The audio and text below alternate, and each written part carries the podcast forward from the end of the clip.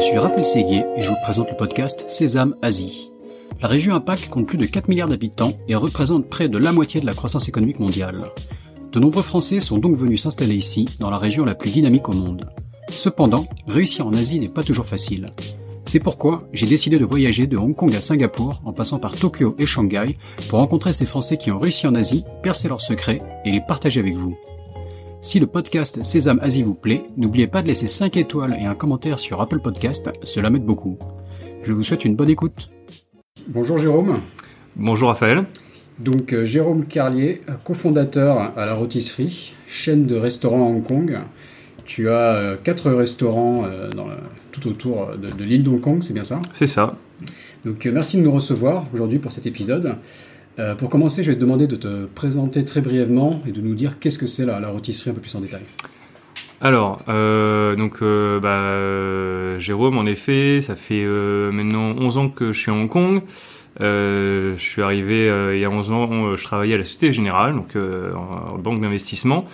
Et après quelques années, on a, enfin, j'ai décidé de prendre, un, de chercher à faire autre chose, tout simplement. Comme beaucoup de banquiers, hein, en cherchant un sens un peu nouveau euh, à sa vie. Et euh, on, avec deux autres partenaires, donc Aurélien et Marie, français eux aussi, on a décidé de lancer une chaîne de restauration rapide, donc euh, basée sur le concept du poulet rôti qu'on retrouve dans euh, nos marchés en France, chez tous les bouchers dans toutes les villes de France à peu près, euh, qui n'existait pas à Hong Kong. Donc c'était le moment où il y avait en 2009, euh, non en 2012 pardon, déjà une certaine explosion de l'offre euh, occidentale en termes de en termes de F&B à Hong Kong. Donc euh, on est, on est donc Food and Beverage. pardon oui, food and Et beverage. là, tu désignes la restauration en particulier ou même l'offre, même euh, en termes de supermarché, de produits importés dans Plutôt, supermarchés l- plutôt la restauration. D'accord. Euh, donc euh, l'offre était en fait extrêmement extrêmement faible au vu de, du pouvoir d'achat moyen euh, d'une ville comme Hong Kong. Et, euh, et ça Hong Kong a rattrapé son retard en fait très vite. Mhm. Euh, C'est-à-dire que quand je suis arrivé à Hong Kong euh, il y a 11 ans, le seul quartier quasiment où il y avait des restaurants euh, occidentaux, c'était Soho euh, à Centrale. Et sinon, il y avait juste rien en fait. Euh, donc euh, depuis, euh, bah, Hong Kong a énormément changé. Il y a plein de quartiers nouveaux qui se sont développés, aussi bien en termes de, de quartiers résidentiels qu'avec une offre, on va dire, qui euh, de restauration qui vient avec. Donc nous, ce qu'on fait, c'est qu'on euh, on essaye de proposer une offre euh, authentique, tra- traditionnelle de plats français. Donc euh, évidemment, notre plat phare, c'est le poulet rôti français. Euh, mais on a aussi toute une offre traiteur à côté avec des, des plats cuisinés, des desserts, maintenant toute une gamme de vins aussi. Donc, euh, c'est de- la vente à emporter, c'est ça c'est de la vente à emporter Ouais. et euh, on a choisi ce concept-là pour euh, pouvoir avoir des prix extrêmement accessibles. D'accord. Donc notre objectif c'est de faire des volumes bien plus importants que des restaurants classiques, Ouais. de réduire nos marges et de proposer des prix vraiment très accessibles pour des produits tout à fait authentiques et importés de France. Donc c'est un step qu'on a passé assez vite derrière. Euh, alors au début, ça a été surtout motivé par euh, les marges de notre côté, mais on a très vite commencé à importer nous-mêmes euh, nos poulets déjà dans un premier temps, parce que c'est euh, de loin euh, l'énorme majorité de nos euh, Donc de France, nos supplies, exactement.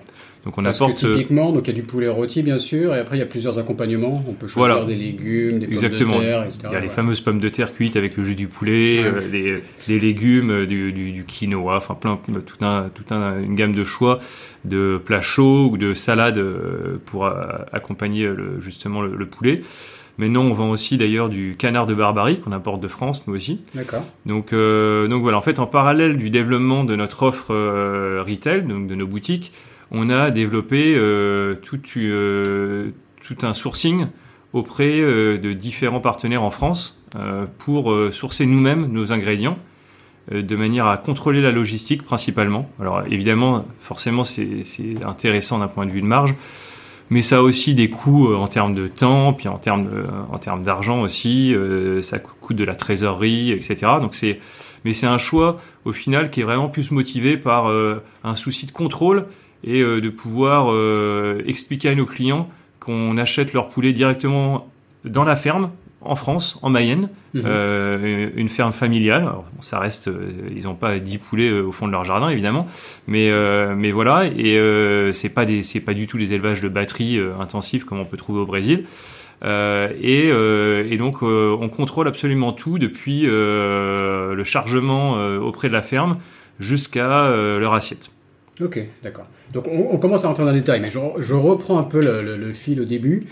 Euh, donc toi, tu as une formation euh, à la fois ingénieur et business, c'est ça? Surtout ingénieur. D'accord. Après, euh, c'est vrai que j'ai fait un cycle, d'école d'ingénieur avec à la fin quelques mois à Montpellier, Montpellier, ouais. l'ESC, ouais.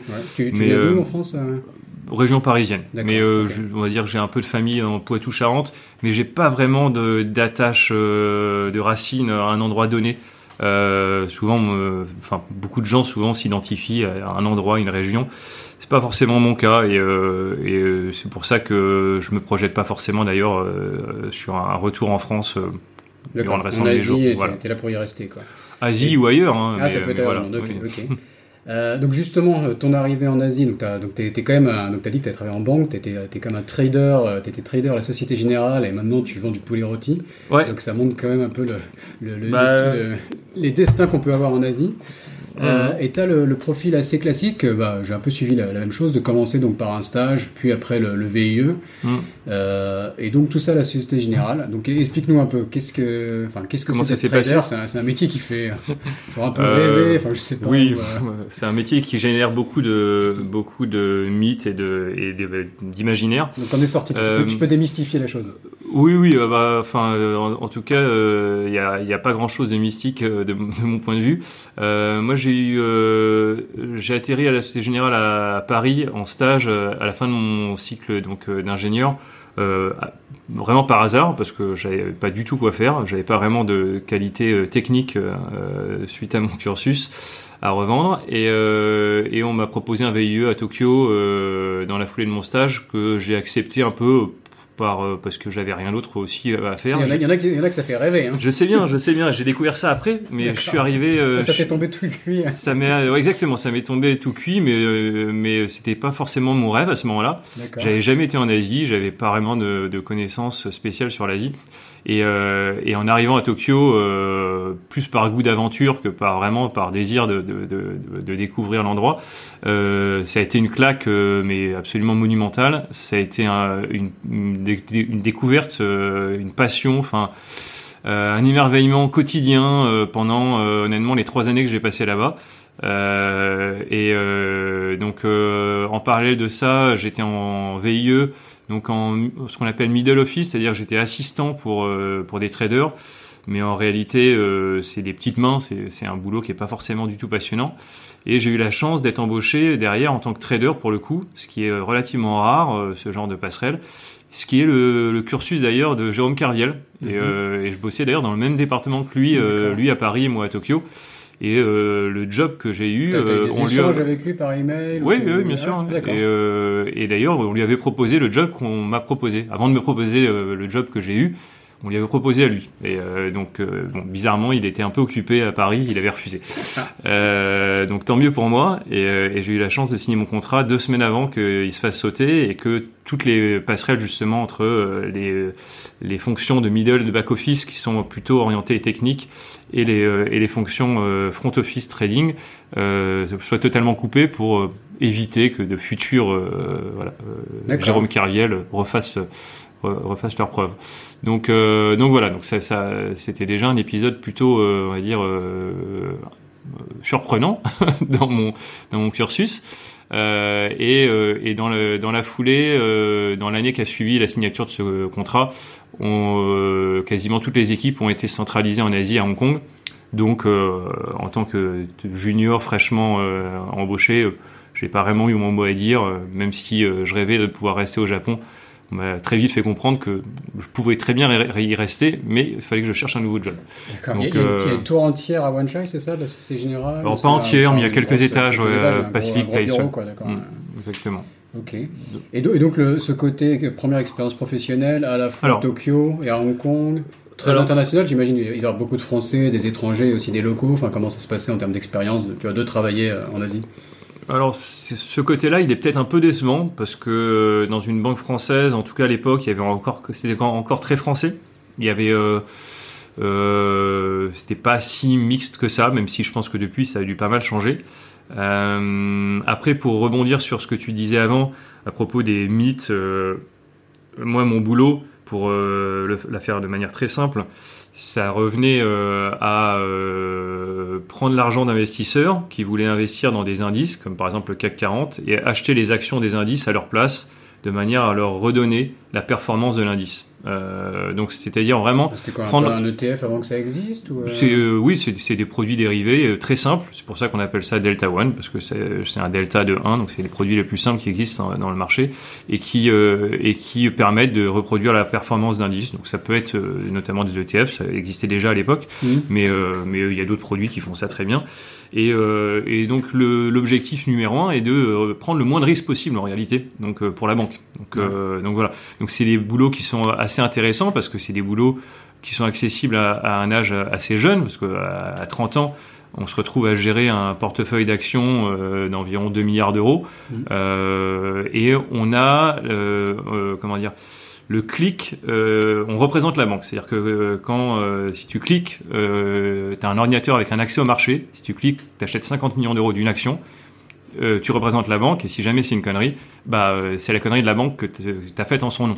Donc c'est euh, c'est cette responsabilité qui fait que bah, euh, euh, ça génère forcément une tension assez importante au boulot.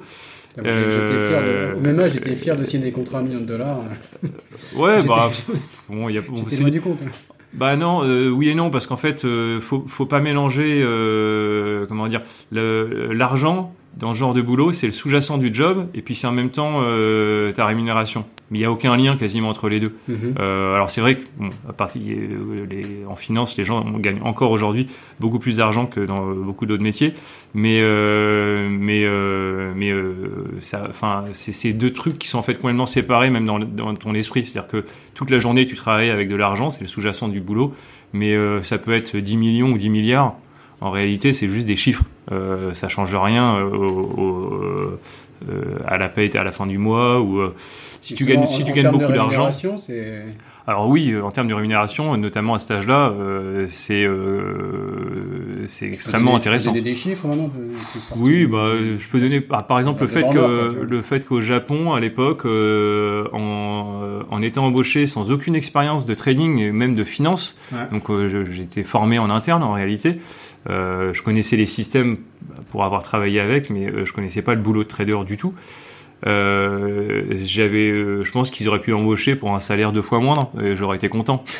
Donc, euh, donc je sais plus, c'était 15 millions d'yens, je crois, et avec euh, en plus la part payée. Enfin bref, c'était euh, par an, hein, 15 millions d'yens. Mais bref, c'était des sommes qui sont qui étaient largement au-dessus de mes prétentions salariales de l'époque. Donc je m'en suis pas plaint, mais mais mais c'est des boulots, oui, où quand derrière on a commencé à travailler dans la restauration et que j'ai vu les salaires dans la restauration, notamment même des chefs étoilés, Ouais. etc. Où euh, je pense que des juniors en finance euh, qui euh, ont relativement peu de valeur ajoutée pour une boîte à, à leur âge gagnent autant qu'un chef étoilé qui a euh, 30 ans de carrière. Ça, ça mérite de se poser des questions. Je suis assez d'accord. Après, bon, des, c'est, bon, enfin, on peut pas changer tout le système, mais, mais ça mérite de, de se poser les questions. C'est, un peu comme les footballeurs ou d'autres, d'autres cas comme ça. hein. D'accord, donc euh, comment ça s'est passé la transition? La Société Générale, tu as fait quasiment 7 ans, c'est ça? Euh, voilà, après, euh, à peu près, ouais. euh, Ça a été... com- Bah, comment t'es venu l'idée de la rôtisserie? Comment t'as géré la transition? Ouais, ça c'est intéressant. Euh, en fait, euh, en fait, je m'étais mis une deadline, grosso modo, sur le, le euh, sur ma capacité à continuer à travailler dans cet environnement. Et en fait, euh, le boulot en soi était intéressant, euh, intellectuellement, euh, mais euh, c'était plus les gens, on va dire, grosso modo. euh, je citerai pe- personne parce qu'il y a personne à citer, mais euh, mais euh, les gens et du coup l'ambiance qui en découlait, euh, une ambiance euh, qui était de plus en plus politique, notamment, et qui me convenait pas vraiment. En fait, je me suis rendu compte pour dans, dans ma vie quotidienne, je me sens plus à l'aise à travailler en équipe avec euh, des gens qui poussent dans la même direction que euh, de passer une majorité de mon temps à me demander comment euh, je pourrais faire couler telle personne ou le remplacer ou me faire bien voir ou qu'il faut que je mette en, copie de mes emails, etc., etc. Donc, euh, donc j'étais plus heureux. Et puis, euh, et puis, en fait, il y a un moment où même si on gagne très bien sa vie, ce qu'il faut regarder, en fait, c'est le ratio entre ce qu'on gagne chaque mois ou ce qu'on met de côté chaque mois et puis ce qu'on a déjà mis de côté. Et, euh, et ce ratio-là, ça, il, euh, comment dire, il est directement lié à sa motivation à aller au boulot le matin. C'est-à-dire que si tu gagnes. Le euh, ratio entre donc, ce que tu as déjà économisé bah voilà, et ce que tu arrives à économiser chaque mois. C'est Voilà. original que je ne connaissais pas comme ratio. Mais, Bah, en fait, euh, si jamais, euh, si jamais tu gagnes euh, 10 000 euros par mois Ouais. et que bah, c'est un très très bon salaire, tu es très content, etc. Mais si jamais tu as déjà euh, 10 millions de côté, bah, tu t'en fous en fait de ton salaire à 10 000 euros par mois. Alors moi, j'avais pas 10 millions de côté, mais, euh, mais c'est pour prendre un exemple un, petit peu un petit peu extrême. Mais euh, voilà, euh, après même 3 années seulement à, faire un boulot, ouais, 3-4 années à faire un boulot de trader, bah finalement, moi, j'avais pas une ambition de, de devenir multimillionnaire non plus. Ou en tout cas pas, de passer 20 ans de ma vie en, finance dans ce genre d'environnement pour, pour y arriver. Mais tu étais sur des rails pour y arriver, quoi, d'être multimillionnaire. Oui, peut-être, j'en sais rien. C'était pas, non plus gagné. J'ai- quoi. je pense que j'étais un, tra- un trader euh, relativement moyen. J'ai, euh, c'est des boulots qui sont intéressants parce que ça permet aussi de rencontrer des gens qui sont quand même, euh, pour être honnête, euh, euh, très très largement au-dessus de la moyenne en termes de capacité de compréhension, de, de, de- de- d'intelligence. euh, euh, après, il y a plein d'intelligences différentes, mais euh, quasiment à tous les points de vue. Euh, Mmh. c'est des boulots, euh, c'est des boulots, voilà, où, euh, qui attirent en fait euh, énormément de gens de par les salaires qui sont euh, qui vont avec. Et c'est un peu triste parce que du coup, euh, je pense qu'il y a une, une grande majorité des gens euh, les plus intelligents qui euh, vont dans ce genre de boulot pour euh, et qui réussissent euh, généralement très bien. Hmm. Et, euh, et je pense que moi, euh, Ils auraient bon, pu aller dans la science et changer le monde. euh, Exactement. Ils auraient pu aller dans plein d'autres boulots et malheureusement, il y a quasiment aucun autre boulot qui permet d'avoir de ce genre de revenus. Et du coup, euh, bah, logiquement, et d'ailleurs j'en faisais partie, hein, donc je vais pas leur cracher dessus, euh, ils sont attirés par, par ce genre de boulot. hein. L'argent pour beaucoup de gens, euh, en tout cas pour moi, c'est plus un, moyen d'a- d'acquérir une certaine liberté. Donc donc il n'y a pas de mal à ça en fait, si jamais tant qu'on fait rien d'illégal. Donc, donc, donc voilà, euh, c'était une expérience assez, assez intéressante, mais au bout d'un moment, la motivation était euh, décroissée tous les jours euh, pour aller pour, pour y aller tous les jours le matin. Donc, euh, donc voilà, donc la, la décision a été prise. Et en fait, c'est à partir du moment où on prend cette décision qu'on commence réellement à passer suffisamment de temps à réfléchir pour trouver les idées de qu'est-ce qu'on va faire après. Hmm. Et, euh, et ça, C'est c'est une bonne réflexion. Parce que se dire, je veux changer et passer sur le mode actif, qu'est-ce que je vais faire? Il y, a, il y a un gros déclic. Quoi. bah, euh, voilà. Et euh, c'est un peu le, Et le troisi- la troisième étape, c'est de, de faire la chose. Voilà, mais euh, bah, à, à Hong Kong, de toute façon, on, on reste rarement inactif trop longtemps parce que les, le coût de la vie étant ce qu'il est, on peut pas vraiment se permettre. Il n'y a pas de chômage, il n'y a pas d'aide, il n'y a rien. Donc, avec en plus des, des, un, un coût de la vie mensuel très élevé. Donc, donc, de toute façon, il fallait faire quelque chose. Mais par contre, c'est vrai que une fois que la décision a été prise, euh, en plus, j'ai eu la, la chance qu'il y ait eu un plan de départ qui soit négocié à Paris dont je pouvais bénéficier ici à Hong Kong. Donc ça me permet de partir avec en plus un, un- un petit chèque euh, payé par la, la Société Générale euh, dans le cadre d'un plan justement où ils cherchaient à faire partir du monde. Donc euh, C'est suite à Kerviel, il t'avait filé un coup de main là-dessus ou non? Euh, non non c'était pff, remarque je sais plus exactement mais bon c'était des euh, c'était des plans qui étaient pas vraiment destinés aux traders comme moi mais dont j'ai pu profiter aussi euh, Ouais, au bah, titre C'est la, euh, la beauté des grandes boîtes. Quoi. que- je, voilà, je suis passé par là aussi. des styles de n'importe quel salarié. Donc, donc voilà. Mais par contre, en effet, une fois que, une fois que cette décision est prise, c'est uniquement à ce moment-là, alors que j'étais comme les trois quarts des employés de la SOG à l'époque, en tout cas, qui rêvaient tous à un moment de faire autre chose et qui attendaient d'avoir l'idée, d'avoir l'opportunité, d'avoir le déclic, etc. Chose qui n'arrive jamais en fait. Il faut d'abord prendre la décision de partir, je pense, pour vraiment euh, trouver ce qu'on veut réellement faire après. Hmm. Donc, euh, donc voilà, et là en fait, euh, j'avais deux, trois idées, et notamment cette idée de vendre du poulet rôti. Euh, T'as osé en parler à tes collègues ou pas? Euh, non, non, non, non, non. C'était encore quand, quand je suis parti, c'était encore euh, à l'état d'un projet, donc je voulais pas en parler euh, directement. C'est juste que j'imagine l'ambiance un peu banque, en costard, etc. Dire je, je, je, Ouais. je me barre, je vais vendre des poulets rôtis. Bah, il c'est, c'est un peu paradoxal, mais il y a un peu les deux. C'est-à-dire, je pense qu'il y en a, il y en a quand même quelques-uns qui sont là depuis longtemps et qui, euh, d'ailleurs, euh, ne songent pas réellement à arrêter, ou alors en tout cas arrêter le jour où ils auront vraiment suffisamment d'argent pour plus vraiment avoir besoin de travailler le reste de leur jour.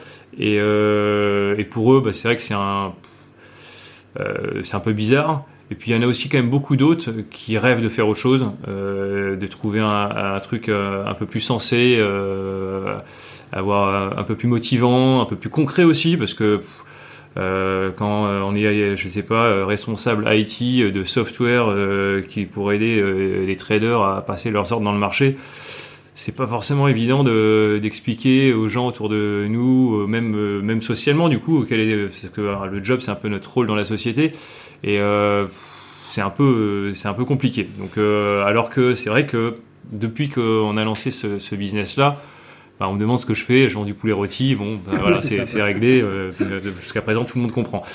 donc, euh, donc, euh, donc, euh, donc voilà. Et puis c'est vrai que le côté concret permet de, de se motiver plus facilement aussi, d'arriver. ça veut pas dire que c'est forcément beaucoup plus simple, mais en tout cas, ça, ça, permet de, de, trouver un sens un peu plus facile. D'accord. Donc tu cherchais une idée voilà. Et euh, en fait, cette idée, je l'ai, je l'ai eue en discutant dans un avion avec un voisin euh, que je connaissais pas, qui me parlait d'une rôtisserie française à Shenzhen, dans un quartier d'affaires, que j'ai jamais vu au final d'ailleurs. Je sais même pas comment, si c'était vrai ou pas, si c'était un énorme bullshit. Mais euh, mais euh, mais c'est vrai que sur le moment, et en fait, je partais en France, je retournais en France en vacances après justement avoir pris la décision de démissionner, avoir annoncé à mon boss, etc. Et euh, et euh, derrière, euh, j'avais euh, donc j'avais cette idée qui m'était restée bien dans la tête pendant toutes mes vacances en France.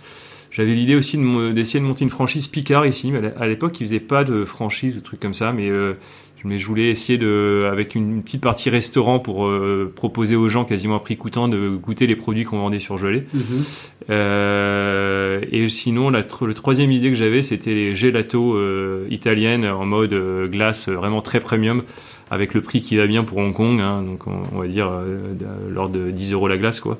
Euh, et euh, mais il y avait le problème de la saisonnalité, parce que même à Hong Kong, il y a quand même des saisons, il y a quand même quelques mois d'hiver où, à mon avis, il n'y a pas vraiment qui mange des glaces. Donc, euh, il y a un Français qui faisait des glaces à Taïwan en, en forme de, de fleurs, avec une, une forme assez, euh, élégante, assez sophistiquée, qui se prêtait bien aux photos Instagram. Bah ouais, non. Je... L'idée, je sais pas comment il réussissait, mais je trouvais l'idée pas mal en tout cas pour le marché asiatique. Ouais, ouais, ouais. Il y a, il y a, depuis, il y en a eu pas mal. Hein. D'accord. Enfin, T'es pas le seul à avoir. Personne, voilà. Et Picard, par contre, ça, ça reste à prendre. Ouais, mais je pense, je suis pas certain que c'était une si bonne idée parce que le, autant en France, le côté surgelé est, euh, est assez commun, mm -hmm. autant Hong Kong euh, reste euh, plutôt dans un schéma de pensée assez anglo-saxon où euh, tous les produits surgelés sont un côté assez péjoratif, enfin très bas de gamme. Ouais, c'est cheap le, le congelé ici. Hein. Et, et ça vient notamment des Anglais ou en Angleterre, euh, autant des plats, cuisinés, euh, on va dire, euh, secs, sont, sont assez classiques, autant le surgelé est, est relativement mal eu. Et je pense que, bon, après, c'est une tendance qui va forcément évoluer parce que aujourd'hui, on a le, comment dire, tout ce qui est surgelé, si on prend en considération tout ce qui euh, est impact sur l'environnement, euh, etc., euh, c'est ce qu'il y a de mieux parce que ça permet de faire tout voyager en bateau et plus rien par avion, ce qui pollue euh, 40 mm. fois plus que les bateaux au kilo. Et, et, et, et, surtout, on a des techniques de congélation aujourd'hui qui permettent de congeler quasiment instantanément des produits et d'avoir un, un, un rendu qui a absolument rien à voir avec euh, si euh, toi tu congèles dans ton euh, congélo euh, un morceau de viande ou, ou, un morceau ou un morceau de fromage mmh. ou autre. tu c'est des c'est des, des, tunnels en fait qui congèlent je crois à moins 170 degrés donc instantanément, ce qui permet de garder toutes les cellules intactes et de pas les briser justement avec le processus de congélation ou de décongélation. Donc donc si on respecte bien le processus notamment de décongélation avec décongelé notamment dans un frigo on peut aujourd'hui avoir, et d'ailleurs, enfin tout le monde le sait, hein, des haricots verts surgelés. Aujourd'hui, euh, je pense que quasiment personne voit la différence avec des haricots verts frais. Mmh. Euh, donc, euh, et c'est valable pour beaucoup de beaucoup d'aliments. Nos poulets viennent évidemment euh, surgelés euh, de France euh, par via, via des containers, et c'est et c'est ce qui permet de réduire le coût et de proposer des produits français ici à Hong Kong à peu près quasiment au même prix qu'en France. D'accord. Et donc tu gères aussi toute la chaîne logistique voilà. Où il faut donc garder la chaîne du froid sur des poulets qui arrivent congelés. Euh... Ouais, on a, euh, on a, euh, donc on a levé des fonds il y a euh, 4 ans auprès mmh. de Friends and Family pour euh, investir dans une cuisine centrale et un warehouse où on a un gros freezer qui nous permet de stocker une soixantaine de palettes. et donc de, de pouvoir gérer vraiment de bout en bout l'importation de nos produits surgelés notamment. D'accord. Donc au début on travaillait avec un, un, partenaire qui justement s'occuper de l'importation, du stockage et puis euh, de la livraison dans nos boutiques. Et puis dès qu'on a pu, on a pris la main justement de manière à, tout contrôler nous-mêmes. Euh, et c'est euh, au final, c'est un peu le principe de, on n'est jamais mieux servi que par soi-même. Parce mhm. que travailler avec des fournisseurs, par exemple, ça expose toujours euh, lorsqu'on passe une commande, est-ce qu'il soit en rupture de stock sur un produit en particulier euh, Alors que bah, si on fait ça nous-mêmes, déjà, si ça arrive, on le voit venir en amont. En amont. Euh, à partir du moment où on essaye de suivre un peu ses stocks. Et, euh, et, euh, et, donc voilà, ça permet de contrôler réellement notre, tous nos process. Donc même sur une structure qui reste relativement petite, es vraiment, tu gardes in-house autant que tu peux. Et ça reste en termes de coûts, ça reste gérable. Quoi. Ouais, oui, oui, tout à fait. intéressant, je sais pas. Bah, si, si, c'est euh, alors. Disons que pour nous, c'était une étape indispensable si on voulait continuer à croître et à développer nos points de vente. Ouais. Parce que euh, on, peut, on pouvait pas se permettre dans nos points de vente d'avoir, par exemple, un chef euh, qui soit responsable de nos boutiques tout le temps. Mm-hmm. Donc, l'objectif, c'était de centraliser au maximum la production dans une cuisine centrale et, euh, et euh, utiliser nos différentes boutiques comme des points de vente quasiment uniquement en, avec euh, le minimum de production sur place. Aussi pour une gestion de l'espace. Gestion de l'espace, gestion, oui, espace et, et staff. Et, Juste sur, sur, le côté levée de fonds, donc tu as, cité une levée de fonds, j'ai trouvé des, des, des, chiffres sur Internet, tu me dis c'est correct. Enfin, j'ai vu, on parle d'un investissement de 4 millions de HKD initialement, une levée de fonds de 7 millions. Ouais, c'était euh, c'était 5 millions d'ailleurs au final. C'était je pense que c'était on était sur 3 4 millions au début euh, mm. en target mais euh, on s'est rendu compte que c'était plus cher. Et, euh, et, en effet, oui, c'est euh, ça, c'est ces heures de grandeur. D'accord. Ils viennent d'où ces chiffres d'ailleurs? Ah ouais, Je te, je te donnerai les liens, hein. c'est public. ok, je ne savais pas, hein. mais on n'a rien à cacher. Ce qui hein, fait donc les équivalents, enfin 4 millions, ça fait bref, enfin, dire 400 000 euros, grosso modo, 7 millions, 700 000 euros pour, mm. pour, donner un ordre de grandeur. Mm. Donc, enfin, donc, quelque part, on peut lancer un business similaire au tien pour 400 000, pour 400 000 euros ici un... Alors, ça, c'était c'était une, c'était une étape pour justement justement euh, passer ce step pour avoir cette structure de manière à pouvoir ouvrir plus de points de vente euh, de manière facile. Il fallait, un peu un proof of concept, j'imagine, quand vous avez des idées. Mais, euh, mais voilà, mais alors au tout début, on a investi notre argent en perso. Hein. donc comment ça s'est passé? On, a, Au début, j'ai rencontré Marie, donc, qui est ma business partner depuis 8 ans maintenant, via des amis en commun. Euh, et euh, en, en, revenant de vacances justement, mais je crois que c'est le soir même d'ailleurs en revenant de ces vacances où, euh, je, réfléchissais à quoi faire après, on, discute un peu et, euh, et j'étais même très surpris. Elle était extrêmement emballée par l'idée de vendre du poulet rôti ici. Elle, elle, elle travaillait dans une boîte de trading, c'est-à-dire qu'elle sourçait des accessoires automobiles dans des usines en Chine euh, pour les revendre à des boîtes comme Feu Vert euh, en Europe. Donc, euh, boulot assez atypique, surtout pour une, une, une nana, on va dire, euh, qui doit se déplacer du coup, faire du contrôle qualité dans des usines en Chine. Elle aussi voilà. chercher un truc un peu plus sexy. voilà. Et, euh, et puis le, le, la tendance n'était pas forcément euh, au, au, développement de, de genre de business. forcément, de plus en plus d'usines se, se barraient de Chine pour aller dans d'autres endroits. Donc, euh, donc elle cherchait aussi à faire autre chose. Et, euh, et puis euh, je pense que aller visiter des usines au fin fond de la Chine, c'est pas forcément une passion non, non plus. donc on avait pas mal de points en commun là-dessus. Donc, euh, donc ça a été assez facile de se motiver tous les deux pour, euh, pour monter ça. En plus, euh, on se connaissait via des amis en commun, mais on n'était pas super proches non plus. Donc c'était ce qui avait ce qui est le plus simple en fait, le fait de connaître quelqu'un suffisamment pour faire confiance, mais sans forcément que derrière le, le fait de se voir tous les jours pour le boulot détruise un peu une amitié qui donc qui n'existait pas réellement. Du coup, ça nous a permis vraiment de construire ça sur des bases qui étaient les, plus saines possibles. Et euh, par contre, on a réalisé très vite que ni elle ni moi n'avions euh, aucune expérience dans euh, la restauration et que ça s'invente pas en fait. Hein. Euh, au début, euh, bah, je pense comme tout le monde, on se dit bah on va rôtir des poulets, on les met dans une rôtissoire et quand ils sont rôtis, on les sort. Mais euh, déjà, on peut pas faire que ça parce que à Hong Kong, euh, il faut quand même proposer des trucs un peu plus euh, un repas complet. Enfin bref, on peut on n'a pas la même culture qu'en France où les gens viennent juste prendre un poulet rôti à un endroit. Donc, et nous là sur un point. Comment est-ce que tu t'es adapté au go local? Qui sont tes clients? Tu vois entre les non il va y avoir juste un step entre les deux. du coup, on s'est dit qu'il nous fallait quelqu'un à tout prix pour gérer la partie ah technique. voilà, il nous fallait un chef. Et la seule personne que je connaissais en tout cas, c'était le chef du resto chez Patrick, qui était en bas de la tour où, où je bossais, où j'allais prendre mon sandwich quasiment tous les jours. un Français qui était à Hong Kong depuis quelques mois et euh, qui était d'ailleurs euh, qui venait de passer chef du resto, euh, qui venait d'être embauché avec son visa travail sponsorisé par la, la, boîte, etc.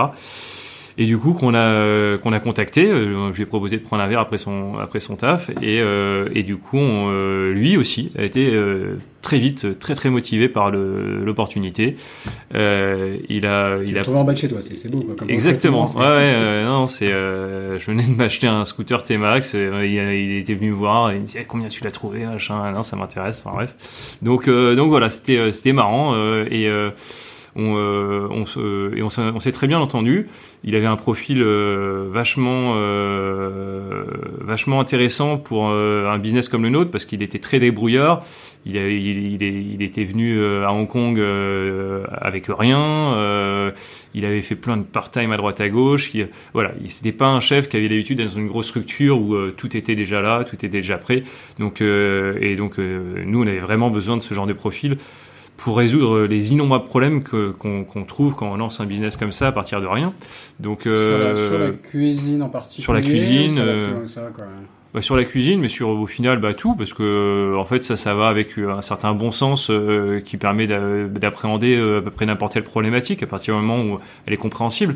Donc, donc ça a toujours été euh, vachement intéressant et, toujours une bonne surprise de, de travailler bah, aussi bien avec Marie qu'avec lui. Mais, mais disons que Marie et moi, on avait un peu les mêmes cursus et un peu les mêmes, les mêmes expériences, entre guillemets. Euh, là où euh, Aurélien avait, vraiment euh, un, bah, avait des, des, différences assez fortes et euh, on a réussi même toujours aujourd'hui à garder à partager les quasiment tout notre business euh, ensemble. Mhm. Donc, euh, donc, euh, donc de, ce côté-là, c'est assez intéressant. Après, pour ce que tu disais, comment, comment arriver à s'adapter, entre guillemets, à la culture locale, c'est pas vraiment une question qu'on s'est posée au début. Au début, on s'est dit, nous, on veut faire ce qu'on sait faire. On est français, on va faire les trucs que nous on aime. Et puis après, on a ouvert notre première boutique à Shenzhen qui était un peu le, le, le, repère de tous les Français de Hong Kong à l'époque. il y a beaucoup de Français, beaucoup d'étrangers à Hong Kong, donc c'est pas. Il y a, voilà, de se reposer cette communauté pour démarrer, c'est pas absurde. Voilà, ça permet déjà d'avoir un, un, noyau, on va dire, de. La même chose au fin fond de la Chine. Là, par contre, c'est plus risqué comme approche, mais ici, certainement. ici, ça se tient. Voilà, il y a, y a, une certaine culture aussi qui date même de, l'empire colonial euh, anglais. Il y a donc il y a donc beaucoup de Hongkongais aussi assez occidentalisés. Euh, voilà, voilà, voire très occidentalisés. Alors après, euh, en fait, on a beaucoup appris là-dessus. Euh, justement, on a, on a ouvert à Shenzhen à l'époque, donc il y avait beaucoup de Français ou en tout cas même beaucoup de locaux, mais c'est des locaux qui parlent anglais, qui euh, voyagent entre New York et Sydney ou Londres pour leur boulot ou même pour leurs vacances ou ils ont de la famille à l'étranger, etc. Donc, euh, donc on, euh, le business a très très bien marché dès le début, bien au-delà de nos, nos, espérances. On n'avait pas vraiment de business plan parce qu'on ne savait pas du tout à quoi s'attendre. On n'avait jamais géré de retail ou quoi que ce soit. Donc euh, c'était vraiment le, vraiment. mais bon, on voyait des restos qui tournaient, donc on se disait bah il n'y a pas de raison qu'on n'y arrive pas. Quoi. Mais en effet, ça marchait plutôt pas mal. Alors après, c'est facile de bien marcher parce qu'on avait une seule employée et on était tous les trois derrière le comptoir entre 12 et 14 heures par jour, 6 jours sur 7. Donc euh, on a fait ça les 6 premiers mois.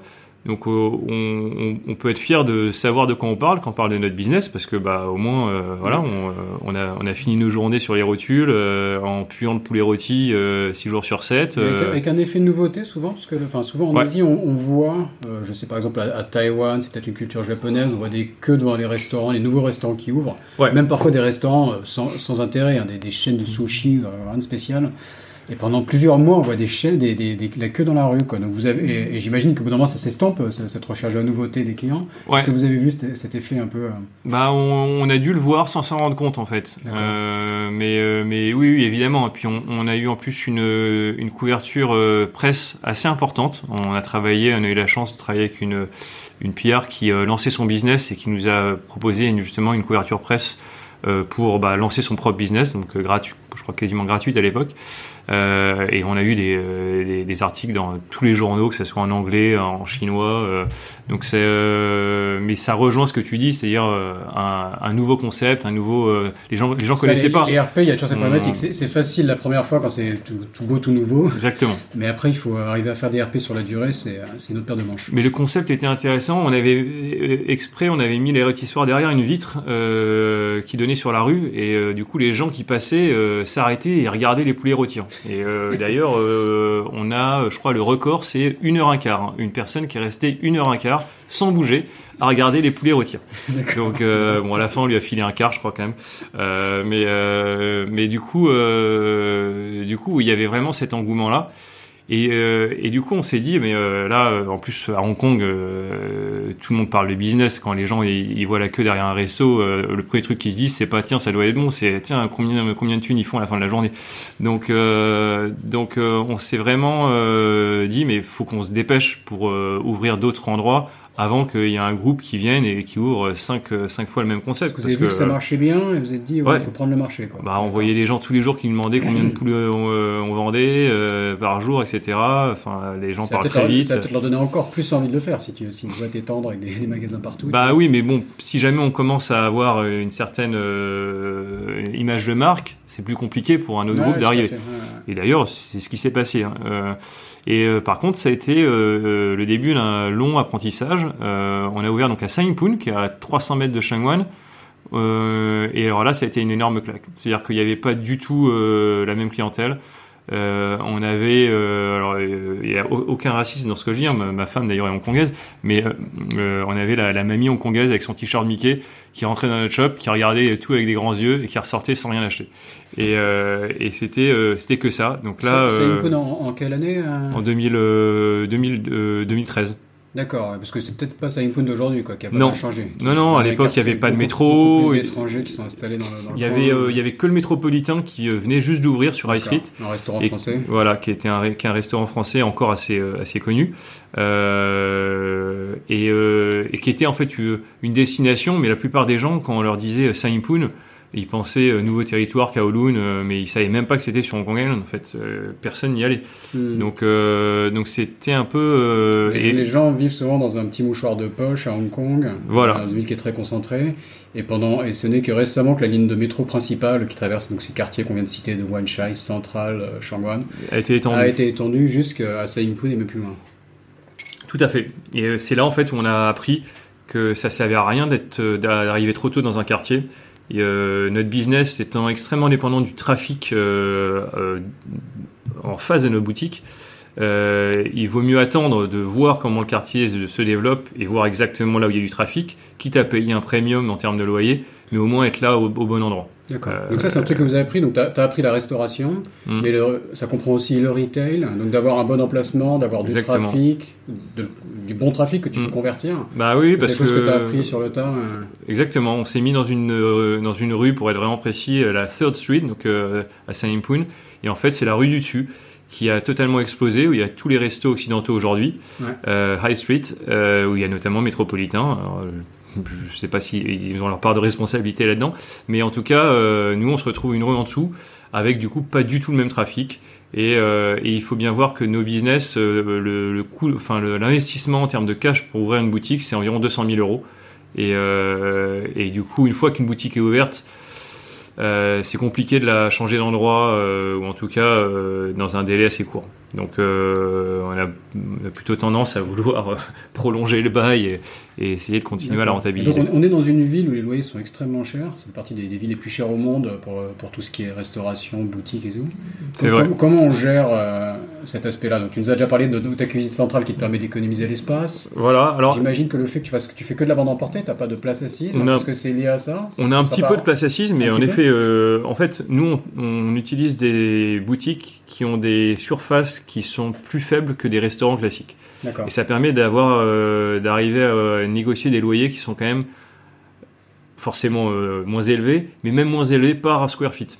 Parce que euh, nos concurrents sur ce genre de surface, ça va être des coiffeurs, euh, des vendeurs de fleurs, ou enfin, ça va être des business qui sont beaucoup moins rentables que les restaurants en réalité. Mhm. Donc, euh, donc ça nous permet de, de targeter des, euh, des loyers de l'ordre de, je dirais, 60-80 euh, HKD per square feet. Je sais pas si ça parle à grand monde, mais en tout cas, là où des restaurants sont plus sur du 100-120 HKD. Voilà. D'accord. ok. Bon, Donc euh, après, pour être franc, euh, les, euh, les loyers sont élevés à Hong Kong, mais euh, mais enfin ça reste un marché. Hein. S'ils sont élevés, c'est que les gens les payent. hein. Donc alors après, le vrai problème, c'est pas tant les loyers. Enfin, les loyers élevés, c'est plus la conséquence d'un problème qui a il y a trop, de, enfin, il y a énormément de cash à Hong Kong, donc d'investissement.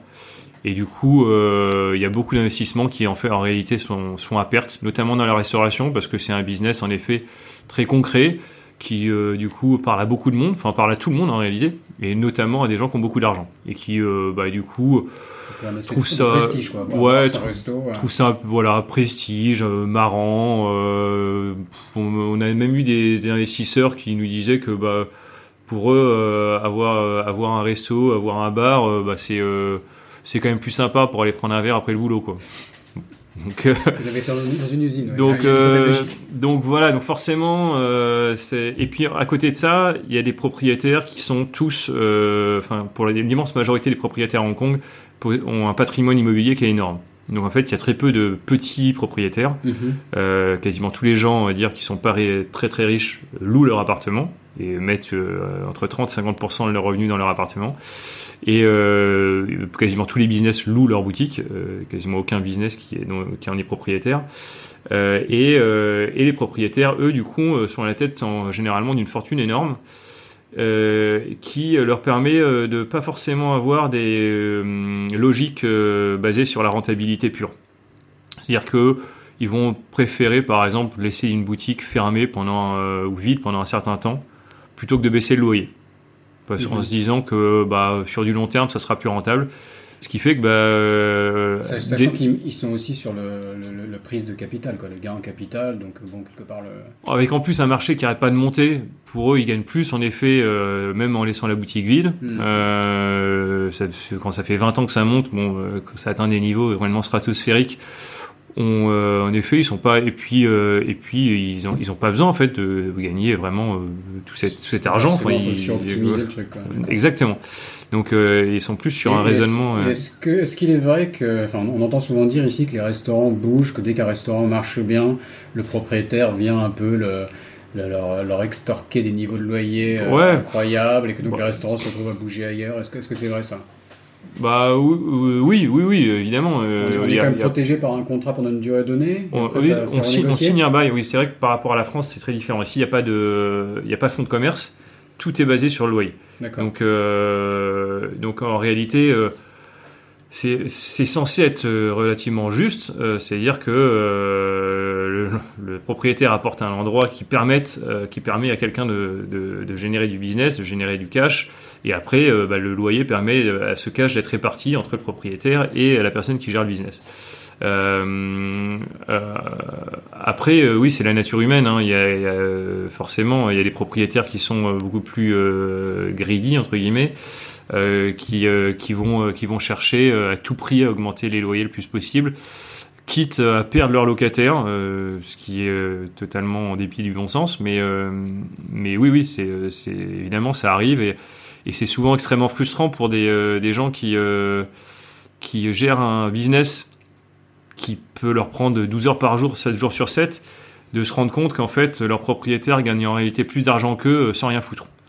Mais bon, c'est. dans pas mal de cas de figure. hein. C'est ça, C'est Mais part. disons que c'est encore plus frustrant, je pense, pour des gens justement euh, dans la restauration où en plus il y a des hauts et des bas. Enfin, et, euh, et puis généralement dès que le business va un peu moins bien, bah, euh, le, le propriétaire il dit moi je m'en fous. euh, bah, si ton business il marche pas, euh, dégage et j'en prendrai un autre.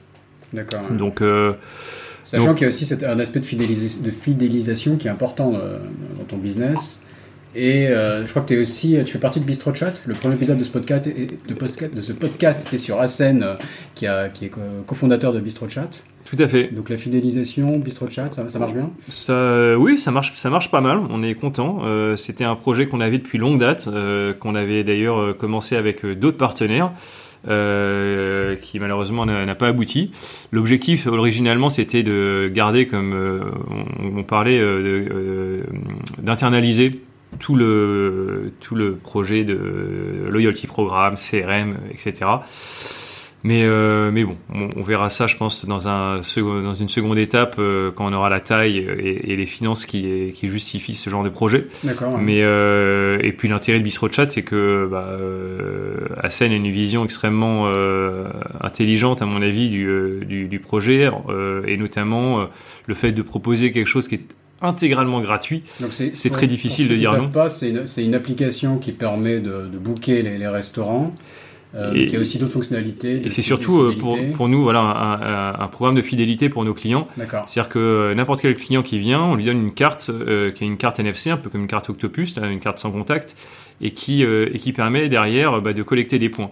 Et, et l'intérêt, c'est que le client, il n'a absolument rien à faire. On lui donne une carte qui a déjà des points. Et derrière, il a juste à la euh, passer sur son téléphone ou à scanner le QR code et euh, pour pouvoir voir combien de points il a. Et après, s'il veut euh, redeem ses, euh, ses, cadeaux, c'est-à-dire utiliser ses points pour euh, avoir des, des euh, avoir des, euh, des vouchers, euh, des bons d'achat, il, euh, il, faut, il faut évidemment qu'il rentre son nom, euh, son email, son numéro de téléphone. Mais, euh, mais ça vient que dans une étape suivante. Donc ça permet d'avoir vraiment un processus très très smooth pour le client, pour, pour lui permettre de, bah, de, de partager des informations qui vont euh, derrière évidemment nous permettre de, de contacter, lui proposer des, des, des promotions, euh, voir euh, quand est-ce qu'il vient chez nous, ce qu'il achète, etc. Évidemment que, euh, évidemment que l'objectif derrière pour nous, c'est euh, pouvoir alors oui, une manière assez péjorative de dire euh, collecter de la data sur les clients et derrière pouvoir euh, les utiliser. En réalité, c'est euh, bah, euh, je dirais c'est beaucoup mieux, plus mieux les servir aussi pouvoir, bah, pouvoir déjà savoir qui ils sont. Euh, Aujourd'hui, nous on fait de la vente à emporter. On ne sait pas réellement qui sont nos clients. On n'a aucune base sur laquelle s'appuyer concrètement pour savoir qui sont nos clients. On a des, des feedbacks de nos managers de boutique, mais euh, on n'a rien de concret. Donc, Mhm. euh, donc ça permet déjà de savoir qui ils sont. Et puis derrière, en effet, de pouvoir bah, euh, proposer des, des avantages ou proposer des faire des opérations qui, qui vont être beaucoup plus ciblées qu'une newsletter envoyée à 10 000 personnes, euh, quel- qu'ils soient. Mhm. Donc voilà. D'accord. Euh, donc tu, tu parlais de l'IT. Euh, je crois que tu as développé ta propre solution IT, c'est ça? Ouais, exactement. On a, euh, ça s'est fait un peu sans qu'on s'en rende compte, mais on a, on a au, au début utilisé juste de l'Excel parce que venant de la finance, j'ai quelques notions, on va dire, de programmation sur Excel. Et, euh, et bon, très vite, on s'est rendu compte qu'il fallait passer quand même une étape un peu plus professionnelle. On a embauché un stagiaire euh, français d'ailleurs qui terminait ses études ici, qui a commencé à développer euh, euh, tout ça.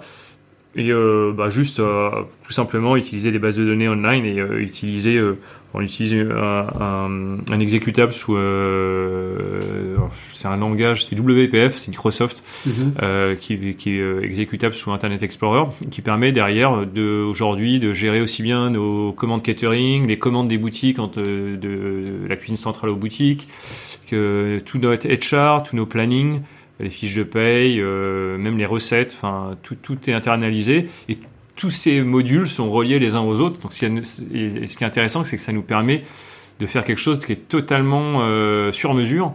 Et, euh, et pour chaque besoin, on a une, on a une réponse exactement adaptée à nos besoins. Donc aujourd'hui, si tu commandes pour ta jonque dimanche, tu passes une commande chez nous, et ben il va y avoir des produits qui vont être produits en boutique, des produits qui vont être euh, qui vont venir de notre cuisine centrale, les bouteilles de vin si tu en prends, etc.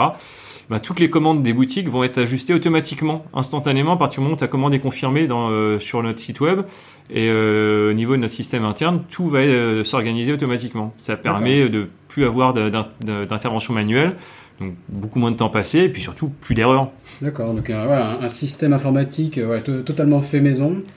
Euh, un peu à l'image donc sur la logistique, etc. Tu as, dit que tu internalisé beaucoup de choses et qui permet donc d'être totalement custom et adapté à tes besoins. Quoi. Et pareil, euh, un peu comme sur la logistique, tu, ne dépends pas d'un de, d'un third party, de, de supplier. Voilà. Pour ce qui est du développement d'un système IT, je pense que le plus important, c'est d'être le plus fainéant possible. Et, euh, et du coup, de vouloir à tout prix automatiser tout ce qui peut l'être. D'accord. Et, et, ce système est même branché, donc tu fais de la vente emportée, tu es sur certaines plateformes sur, je sais pas, Deliveroo On est sur Deliveroo, Foodpanda, ouais, on, on, était en exclu euh, avec Deliveroo jusqu'au mois de juin, et on a eu la, la, la bonne idée d'ouvrir de, de, de, sur Foodpanda aussi, euh, parce qu'aujourd'hui c'est un, un, un, game changer pour notre business qui est absolument monstrueux. Le fait de voir euh, une partie énorme de nos ventes euh, dériver de nos boutiques vers des, euh, des offres online. Mhm. Donc euh, les, les, les, les, acteurs principaux à Hong Kong, c'est clairement Deliveroo et Foodpanda. Ils font de la livraison, mais ils font aussi de la vente en boutique, c'est-à-dire que les gens euh, passent commande sur l'application et vont pick-upper dans le restaurant. Aujourd'hui, on a plus de la moitié de nos revenus qui passent par ces canaux-là. Donc c'est monstrueux. Et, et, ils sont, en tout cas pour le pour Foodpanda, je pense que Deliveroo va suivre ils sont en train justement de, de switcher d'un modèle euh, où euh, ils, sont, ils sont, comment dire, ils sont vendus à la base comme euh, étant un fournisseur de services de livraison. C'est-à-dire, très simplement, ils prennent une commission du restaurant, ils prennent la livraison du client, et puis avec l'argent, ils financent les, livreurs. Mais en réalité, aujourd'hui, euh, ils sont bien plus que ça. Et, euh, euh, c'est là le côté assez intéressant. Et c'est là où il faut, à mon avis, pour des business comme nous ou des restaurants ou même, enfin, je pense que c'est quelque chose d'absolument énorme qui est en train de changer. C'est-à-dire que le changement avait déjà commencé, mais la tendance s'est accélérée de manière hallucinante ces six derniers mois, avec notamment ce Covid.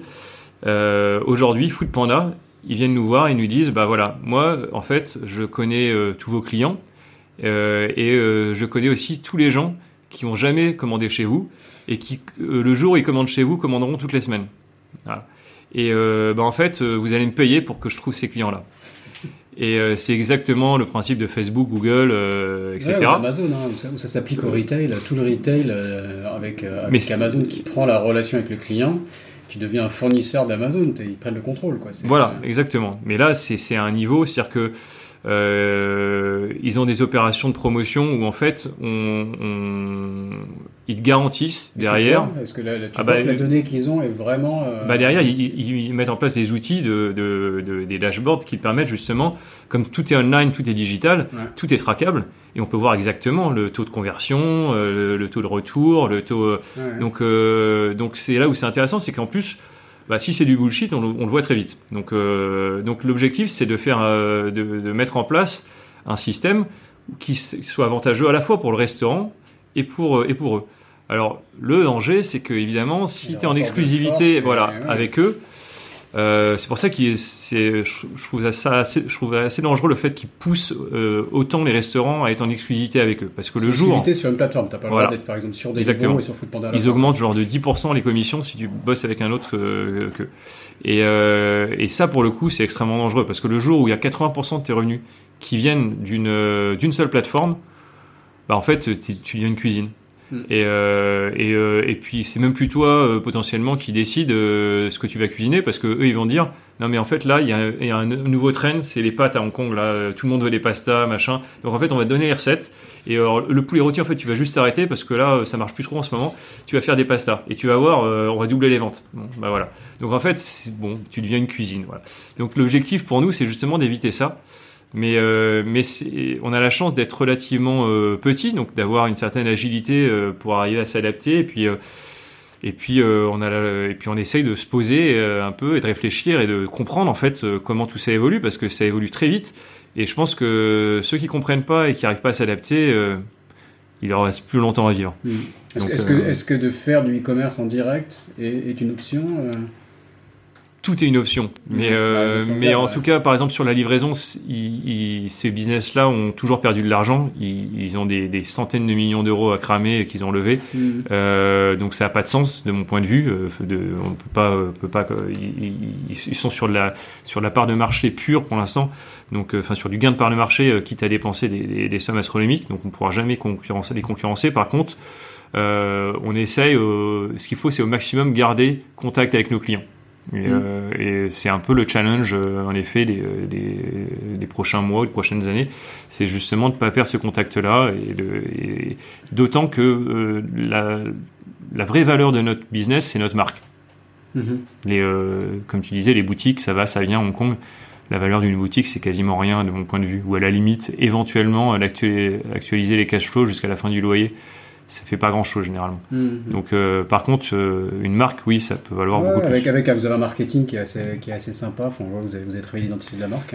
On, y travaille. On, vient de commencer à travailler avec une, grosse boîte de pierre justement pour euh, accentuer ce côté-là. D'accord, ok. Euh, tu as commencé à évoquer donc, euh, la situation euh, Covid, enfin en Hong Kong, non seulement on a le Covid, mais ça a été, on a eu les manifestations toute l'année dernière. Ça a permis de se préparer psychologiquement. donc on est, vous enfin, surtout vous dans la restauration, dans le retail, vous êtes rodé. Mm. comment, comment ça s'est passé pour toi? Alors bah, ça, a, ça a été, ça a été évidemment très compliqué. ça a été très très brutal en fait. C'était au moment du Chinese New Year, fin, fin janvier, début février. Euh, les Hongkongais ont pris très très vite conscience de la gravité de la situation. Euh, ils ont des antécédents ici, mais euh, donc euh, ils n'ont pas attendu les décisions du gouvernement ou de qui que ce soit pour euh, prendre des décisions assez radicales, s'enfermer chez eux, porter des masques partout. tous les bureaux ont fermé quasiment instantanément. les, les, gens sont bien passés chez eux. Les deux, la, la, première vague ici et en France, ça n'a rien à voir. Quoi, la, la mentalité hongkongaise, asiatique. Donc, bah, bon, après, c'est impossible de comparer les deux, mais en tout cas, ici, c'est vrai que c'est ah bah, comme ça que ça s'est passé moi, je ne peux pas être comparé. Ils sont, bon, ils sont, ils sont bien plus rigoureux euh, face à l'épidémie. Quoi. Et les chiffres, euh, il suffit de regarder les chiffres. Voilà. Après, je ne fais pas de jugement, c'est vraiment factuel quand même. Mais, euh, mais voilà, du coup, là, bah, pour nous, ça a un impact quand même extrêmement fort dans la mesure où ça, on fait un gros, une grosse partie de notre chiffre d'affaires sur les ventes autour des, des, des bureaux, des tours, des business districts. Et, euh, et, ces ventes-là ont été euh, quasiment euh, réduites à zéro parce qu'il n'y avait plus personne qui venait dans les bureaux. Donc on a eu des boutiques, notamment une notre plus grosse boutique à quoi arriver, où les ventes ont été, on a perdu 80-90% du chiffre d'affaires sur ces boutiques-là. On a et d'autres où on a perdu 25-30% parce qu'on avait encore des clients le soir et puis on a eu quand même des livraisons qui ont relativement augmenté, mais pas tant que ça étonnamment. Euh, les gens euh, restant chez eux commandent pas la même chose que quand ils sont au bureau. Donc euh, ils commandent et puis ils commandent des restos qui sont dans leur quartier, qui sont des quartiers résidentiels où on n'était pas, forcément placé. Donc, donc au total, ça a fait février, mars, avril, grosso modo 35-40% de baisse de chiffre d'affaires, sachant qu'on était déjà dans une situation un peu critique avec une baisse de 10-15% l'année l'année précédente suite aux, aux manifestations pro-démocratiques à Hong Kong. Donc ça a été euh, ça a été très compliqué. On a eu très très peur parce que quand on a vu le truc arriver, on s'est dit bah euh, ok dans deux semaines on est mort en fait. Donc euh, on a pris des décisions extrêmement radicales. On a dû réduire le staff en boutique au minimum. On a dû couper supprimer à peu près la moitié de nos menus dans les boutiques de manière à justement pouvoir servir enfin, tout ce qui n'était pas servable avec avec un minimum de staff, bah, on ne servait plus. Euh, on a fermé notre. Euh, on avait un comptoir dans un park and shop à Centrale. Alors là, c'était dans une. Qui est, un supermarché. Ouais, qui est euh, une des plus grosses chaînes de supermarchés de Hong Kong. Euh, qui était dans un dans un building euh, office. Donc là pour le coup euh, là pareil moins 90%. alors même si on n'est pas de loyer qu'on payait juste un pourcentage de nos ventes à Park and Shop, ça avait aucun sens parce qu'on avait quand même besoin d'avoir du staff là-bas. Le staff pour le coup ils ont quand même des salaires fixes. Donc tu te retrouves à faire des pertes. Tu sais pas quand est-ce que ça va s'arrêter. Donc voilà donc le but c'est de minimiser en fait le but c'est de minimiser les coûts au maximum dans ce genre de moment. Euh, on a, euh, on a, euh, et on a eu la chance quand même que le gouvernement, pour le coup, sur ce, point-là en particulier, réagisse assez vite avec des aides, c'est-à-dire du cash vraiment, qui a été distribué à des business comme le nôtre qui a permis quand même de garder la tête hors de l'eau. Et nous, ce qu'on a fait, c'est qu'on a été voir les, nos propriétaires, euh, donc, euh, et ils ont, ils ont tous quasiment, à part euh, une boutique à Ranchai, il faut bien qu'il y ait une exception, mais accepté le deal qu'on leur proposait, à savoir, on a essayé de présenter un peu la chose de manière marketing, c'est-à-dire leur dire bon, on va, on va recevoir du cash du gouvernement. Ce qu'on vous propose, c'est qu'on utilise tout votre cash pour payer les loyers de mars, avril, mai. donc on vous garantit ces loyers-là parce qu'on va avoir le cash et en échange février, on dit que c'est, euh, on paye rien. Concrètement, on aurait pu juste leur, juste leur demander de ne pas payer février. C'est un peu Hong Kongais, mais euh... marché, il y a plein d'offres, un acheté, un offert, tu leur as fait un peu la même. Quoi. Ah voilà, il faut, faut, être psychologue euh, sur ce genre de situation. Et, euh, et ça, a, ça a pas mal marché. Ils ont, euh, ils ont quasiment tous accepté. Donc ça nous a permis quand même de... Nous, un, un, un mois de loyer, c'est presque 50 000 euros. donc pour toutes nos boutiques, usines centrales compris, etc. Donc ça, ça a permis de, de garder la tête hors de l'eau. Et, euh, et puis euh, les dernières euh, les, dernières subventions du gouvernement ont été même supérieures à ce dont on avait besoin juste pour survivre. Donc au final, on s'en sort pas trop mal. Et c'est pour ça qu'aujourd'hui, je pense que n'est pas vraiment à plaindre parce que on est revenu quasiment sur des niveaux de vente aujourd'hui l'année précédente avec un, périmètre un peu plus restreint vu qu'on a fermé un point de vente. Euh, mais euh, mais comparé à des restaurants, à des bars ou des boîtes de nuit, enfin des, business qui là pour le coup sont fermés depuis plusieurs mois et euh, et puis euh, là il y a, y a les, les, subventions c'est terminé, c'était là je pense qu'au bout d'un moment, les, le gouvernement a considéré que bah, soit les business avaient réussi à s'adapter, soit bah, euh, s'ils n'avaient pas réussi, bah, s'il était temps qu'ils qu qu crèvent. Quoi. euh, on, on, est quand même, on est, on est quand même dans un, dans un euh, milieu extrêmement, enfin le capitalisme poussé à son extrême ici. Mmh. Donc, euh, bah, c'est déjà beau que tu aies eu des aides comme ça. Quoi. Vrai mais bah oui, oui, bah, un peu comme aux US. Hein, ils ont, ils ont, ils ont, c'est, des. Parce que je viens de faire un autre épisode avec Clément qui organise des, des courses de trail. Ouais. Donc l'événementiel, c'est rien du tout. Hein. Ouais, Alors, ouais, quelque part, tu vois, il est... les courses sont carrément interdites. Hein. Là, c'est euh, zéro revenu. Donc, euh, donc, non, donc c'est vrai que de ce côté-là, on, on, euh, je me, enfin d'ailleurs, je, je, pense pas mettre plein. on est très factuel. Le fait d'être toujours là, c'est déjà une certaine victoire.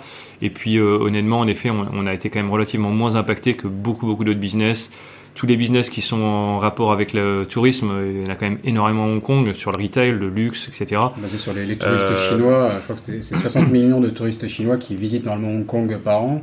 C'est ça. Là, on doit être à peu près à zéro, quoi. Donc le, voilà. le manque à gagner est juste colossal. Et vu que nous, on a quasiment aucun touriste dans nos points de vente, euh, ça ouais, le pas. touriste chinois n'a pas mangé du poulet rôti français à Hong Kong. Je pense, que, je pense pas que ça soit une idée. Il, il vient pas là pour ça, en tout cas. donc, euh, donc voilà. Donc, donc euh, on s'en sort pas trop, okay. trop mal. Donc la situation maintenant est, plutôt bonne. Et t'es voilà. confiant sur l'avenir. Et de manière plus large, quels sont tes, tes, tes plans futurs bah, on est extension Est-ce que tu regardes d'autres pays? Est-ce que tu as plus de boutiques à Hong Kong? Quels sont tes plans? On est relativement confiant parce qu'on euh, on a eu, euh, on a demandé un prêt euh, à une banque justement pour financer le, une nouvelle boutique. Et a priori, ça a été accepté il y a deux jours. Euh, bon, c'est encore secret, donc faut pas le dire. mais quel quartier, mais euh... ce sera a priori le quartier de Causeway Bay. Comme je disais, le, le, la part des livraisons étant euh, telle dans notre business aujourd'hui, on est obligé de regarder des quartiers euh, qui sont pas aujourd'hui couverts encore. Donc, euh, parce il, il paraît que c'est le quartier où les loyers de, de, du retail est le plus cher au monde. Oui, si on va. Euh, alors c'était déjà parce que je pense que les endroits justement où les, les, les, c'était il y avait ce genre de loyer, je crois que les loyers ont été quasiment divisés par 10, mais c'est pas du tout les quartiers euh, qu'on qu voulait ouvrir. Non non, y a, là on parle de on parle de quartiers euh, pour des boîtes de luxe qui payaient des prix astronomiques euh, qui sont pas du tout accessibles pour n'importe quel restaurant euh, à Hong Kong. Donc euh, mais c'est le sud de Causeway Bay ce qui permet de couvrir à la fois Causeway Bay où il y a pas mal de tours de bureaux et Happy Valley qui est un quartier résidentiel assez prisé des euh, expats notamment, euh, enfin tout, tout, ce qui est euh, occidentaux et notamment famille. Happy Valley, donc c'est là où il y a l'hippodrome de Hong Kong, là Exactement. Où il y a des courses de chevaux. Donc donc voilà, ce serait l'objectif. Nous aujourd'hui, le, le, problème en fait qu'on a eu, c'est que on a on a levé des fonds pour construire cette cuisine centrale, etc., pour se développer en se basant sur un historique de vente qui s'est pas réalisé.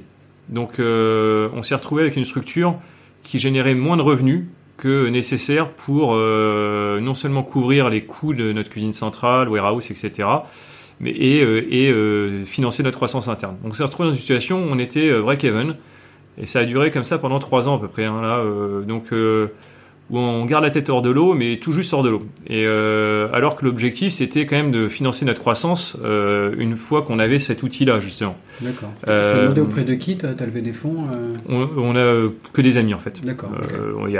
on a encore comme pas mal d'amis, aussi bien Marie et moi, qui travaillent en finance. Euh, ou en tout cas dans, traders, même pour faire des poulets rôtis, ça parfois bah, ça Voilà, ça permet. En tout cas, c'est des gens qui, qui ont, peuvent plus facilement investir ce genre de, de tickets. Euh, et euh, après, c'est, comment dire, on a une, ils sont 15 investisseurs, je crois. Donc, euh, on a quand même ouvert à pas mal de monde. Euh, donc, euh, donc voilà, c'est pour ça que cette situation euh, aujourd'hui reste entre guillemets problématique. On a besoin d'augmenter notre nos revenus et euh, un des moyens euh, principaux, c'est d'ouvrir des nouveaux points de vente, ce qui nécessite un certain euh, capex.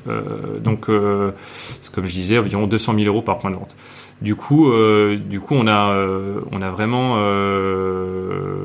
essayé d'étudier toutes les possibilités, faire même du B2B, vu qu'on apporte beaucoup de produits de France. Donc aujourd'hui, on a commencé à vendre du beurre à des boulangeries, on a on vend du, même des poulets à des fournisseurs à Hong Kong. Enfin bref on essaye d'envisager de, de, un peu toutes les possibilités, mais clairement, notre valeur ajoutée, là où on est bon, c'est euh, sur le retail, c'est euh, vendre, la vente à emporter. Mhm. Donc, euh, et on a, grâce au fait que Hong Kong et encore plus ces derniers mois, se soit développé avec beaucoup de quartiers résidentiels qui deviennent attractifs pour toute une population occidentalisée, on va dire, pas que occidentale, mais on va dire une, notre target en termes de clientèle.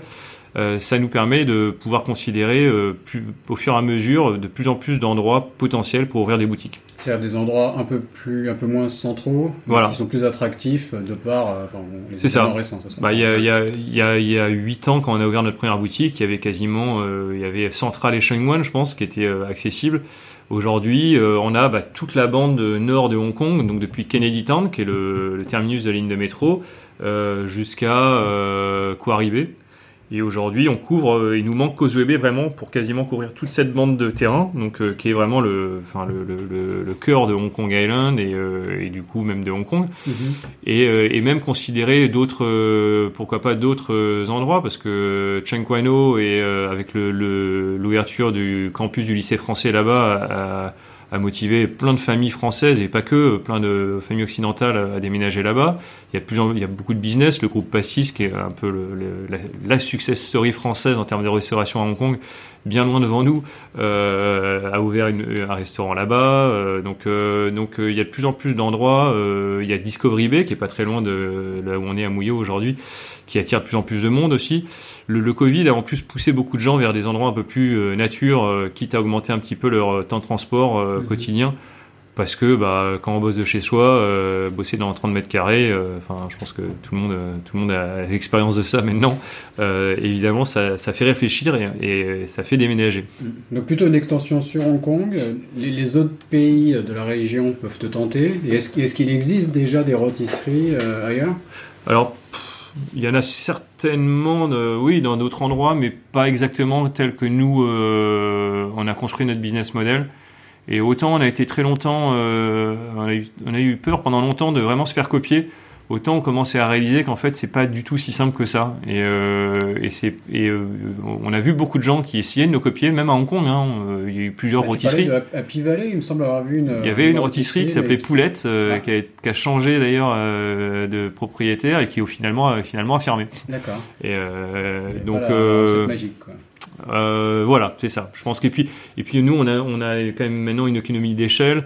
On a réussi à construire une marque qui, qui fait qu'aujourd'hui euh, en termes de, de poulet rôti, euh, quasiment tous les gens qui va dire qui nous ont vu une fois, on, on, est la marque emblématique. Et mmh. alors que quand on a ouvert à l'époque, c'était Chicken on the Run, qui est une marque, qui est une boutique qui existe toujours le long des escalators à Centrale. Euh, qui serait euh, après Causeway notre peut-être le next step en termes de nouvelles boutiques euh, centrales, qui est eux ils font du poulet australien Et c'était euh, le pionnier, euh, les pionniers. Ils, sont là depuis peut-être 16 ans, je crois, hein, euh, et ils sont jamais développés. Et, et clairement, pour le coup, s'il y a bien quelque chose qu'on a réussi, c'est qu'à les remplacer dans l'imaginaire des gens pour ce qui est du poulet rôti. Ok, ok, super. On va bientôt conclure. Euh, ça nous ça m'amène à demander qu'est-ce que tu feras dans, dans 10 ans? Est-ce que tu arrives à te projeter au-delà de, de l'expansion de ton business? Tu te vois où En train de faire quoi dans 10 ans? C'est euh, c'est une bonne et une mauvaise question, je dirais.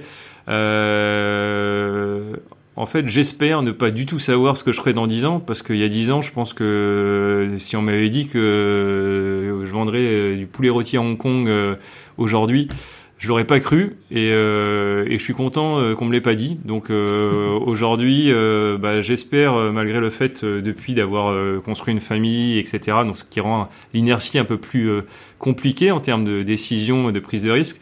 J'espère pouvoir être autant surpris sur ce que je ferai dans 10 ans que je l'ai été. Ok, ok, super. Euh, et dernière question, tu vas pas y réchapper. Est-ce que tu as une, astuce pour euh, hacker à l'Asie ou pour hacker Hong Kong? Euh, Est-ce que tu as un truc? Est-ce que tu as trouvé une, astuce qui t'a permis de développer ton business ou de garder tes employés. Alors, nos employés, ils sont pas vraiment locaux, pour être franc. La, restauration, il y a beaucoup d'employés philippins et népalais surtout à Hong Kong. Euh, donc, euh, bon, pas vraiment de, j'ai pas vraiment d'astuce de ce côté-là. Par contre, je dirais, euh, c'est c'est toujours un dilemme pour nous de considérer l'authenticité, le côté un peu tradition française qui fait partie de nos valeurs, et en même temps arriver à s'adapter aux goûts locaux et, à- et arriver à communiquer auprès de la clientèle locale, qui est euh, vraiment le, le- le plus gros potentiel euh, quoi, ici à Hong Kong. 90% de, de locaux encore Ah, Il y a même, je crois qu'il y a même 95% de locaux et les Ouais. 5% restants, c'est une majorité d'asiatiques. hein. Donc euh, D'accord. les occidentaux purs et durs, c'est euh, Philippins, 1 ou 2% à Hong hein. C'est vraiment euh, tout tout petit. Donc si tu fais Euh, de 3, là, il te reste du boulot. Quoi. Voilà, exactement. Et c'est euh, c'est pour ça d'ailleurs qu'on cherche à, à communiquer auprès de cette clientèle. Et c'est un peu là pour le coup euh, un mystère d'arriver à avoir des qui sont extrêmement populaires auprès d'une clientèle locale et d'autres beaucoup moins. Et, euh, c'est euh, par contre, je pense que le secret, mais bon, ça euh, c'est à, à valider, mais c'est d'arriver à garder des valeurs assez authentiques. C'est-à-dire que faut pas que les gens aient l'impression que c'est fake en fait, que voilà tout est faux mais en même temps bien choisir les produits qu'on met en avant, les goûts, pour qu'ils soient adaptés à la culture locale. C'est-à-dire bien choisir les produits qu'on veut mettre en avant, qui sont par défaut des, forcément des produits authentiques, euh, traditionnels, mais qui sont beaucoup plus faciles euh, à accepter. Et c'est le cas notamment du poulet rôti. Le poulet rôti, en fait, euh, quasiment aucune culture. Mmh, universel, ouais. Voilà, Mmh. c'est totalement universel. Il n'y a aucune religion qui interdit le poulet rôti. Il y a aucune culture, enfin on en mange partout dans le monde. Donc on est végétarien. Quoi. Exactement. Ça, ça, c'est- Mais bon, donc trouver le, trouver le juste milieu entre euh, l'authenticité et euh, s'adapter à la culture locale. quoi. Exactement. Ok, ok, super. Bon, bah, je te remercie, Jérôme. Bah c'est moi qui te remercie. Merci pour euh, pour ce moment. C'est- C'était agréable. De même, bonne chance pour la suite. Merci. Cet épisode de Sésame Asie est maintenant fini. Si vous êtes toujours là, c'est que ça vous a sûrement plu. N'hésitez donc pas à laisser 5 étoiles et un commentaire sur Apple Podcast, cela m'aide beaucoup. Pour me contacter, le plus simple est de m'ajouter sur LinkedIn, Raphaël Séguier, S-E-G-H-I-E-R. N'hésitez pas à me dire ce que vous avez pensé du podcast, à suggérer des invités ou des thèmes qui vous intéressent. Tout feedback est le bienvenu. Merci d'avance et je vous retrouve au prochain épisode. Salut